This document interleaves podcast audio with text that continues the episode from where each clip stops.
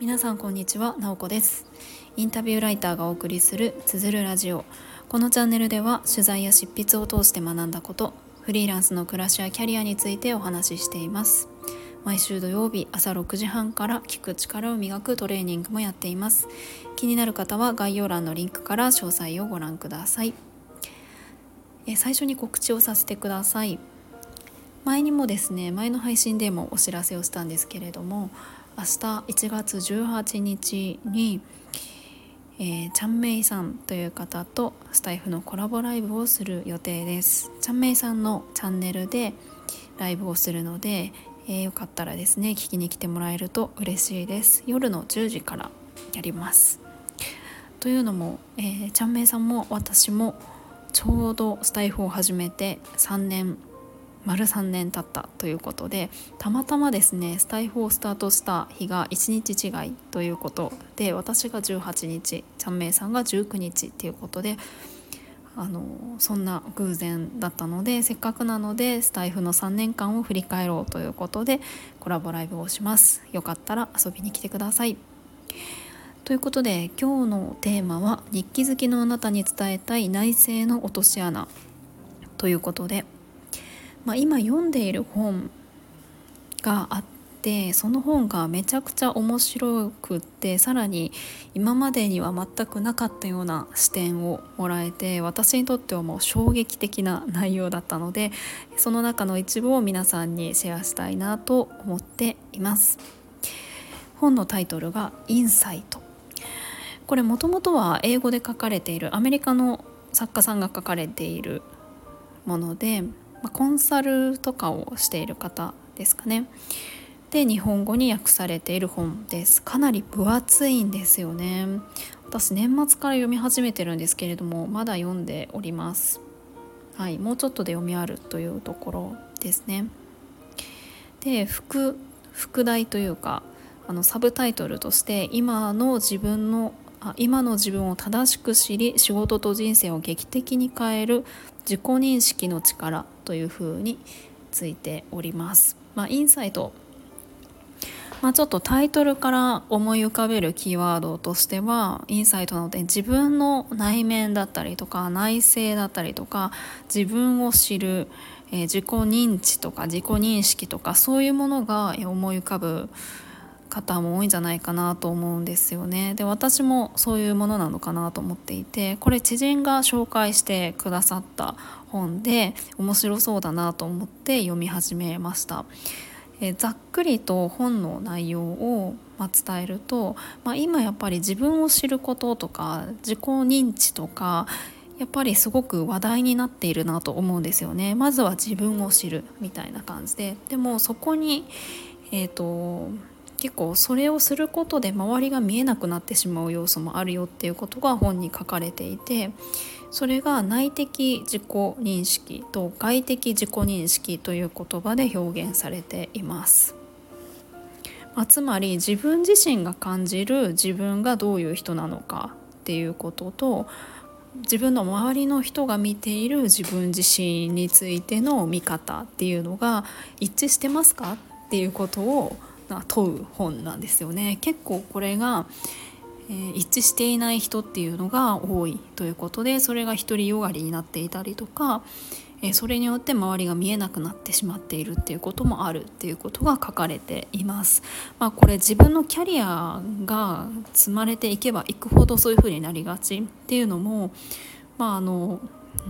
その上司というかキャリアの長い人に対して周りの人があのここが良くないから改善した方がいいですよってなかなか言わないですよね。おそらく年齢が低かったりとかキャリアが浅い人の方がそういうのは言われやすくってあ自分はこういうところが良くないな改善しようとか思いやすいけれどもやっぱりキャリアを積んでいくと自分のまあ、経験だったりとかスキルもどんどん積み上がっていくし周りもあのこの人のこういうところ良くないなと思っても言いづらいみたいなことが起こっちゃうんですよね。まあ、それに対してまどうしていくのがいいのかということをいろいろ書かれています。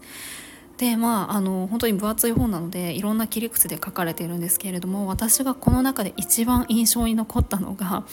あの日記を書くこと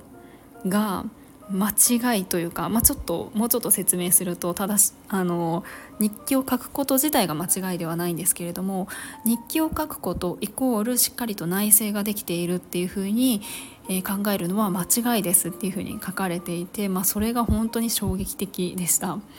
えー、なので今日のタイトルをつけたんですけれども私は本当に日記を書くことが好きでずっとずっとつけていたんですよね。でもこの本には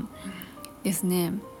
まあ、あの日記をつけることって私は内省しているっていうふうに思ってるんですけれどもこの本の中には内省をしているほどストレスを感内省をしている人ほどストレスを感じたり落ち込んだり不安を感じたりあと人間関係とか仕事への満足度が低かったっていう研究結果が出ているって書かれていてこれにかなり驚いたんですよね内省してる方がストレスって少なかったりとか、まあ、気持ち的に安定してたりとか、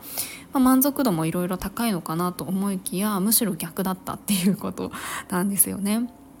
でただあのそれはま内政の仕方が間違っているっていうことが書かれていました正しい内政の仕方っていうのがあるんだよっていうのがこの本で言われていることですねで、えーとまあ、間違ったやり方としては、まあ、一つ日記というふうにしたらあの、まあ、ポジティブな出来事だけを書いたりとかあとはただただ感情を吐き出したりとかあとは「なぜ?」っていう問いを繰り返して深掘っていくとかするっていうのはあまりいいことではないよっていうことが書かれています。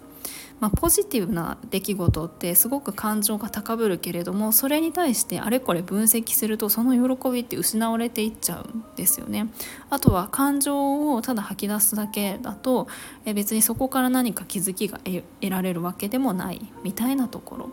そしてなぜっていうふうに問い続けるとやっぱり思考が過去に行ってなんか問題を探るみたいな感じになってあまり生産的ではないみたいなことが書かれています。で正しいその日記の書き方内省の仕方っていうのはちょっとこうネガティブな出来事えー、自分にとってすごく印象深かったこととか今まさにすごくしんどい辛い時期だったりした時に、えー、その部分について自分の思考とか感情を書いていく。そこを分析していく。まあ、出来事と自分の感情ですね。それを書いていくっていうことが大事だと。でその時のあの問いっていうのはこう例えばイライラしてるとかだったらなぜイライラしているのかっていう問い方ではなくてなぜではなくどんなとか何っていうのを問う、まあ、つまりなぜイライラしたのかではなくてその時自分の中に何が起こっていたのかとかどんなことを感じていたのかとかその時のことだったりとかちょっと未来とかそっちに意識を向けるような問いを投げかけていくっていうのが大事だっていうことが書かれていました。もう私は結構ショックっていう感じですね。あのどんなとか何っていう問いも投げかけていたんですけれども割となぜなぜっていうふうに深掘るのが結構好きだったりしてそっちに行っていたのであなんか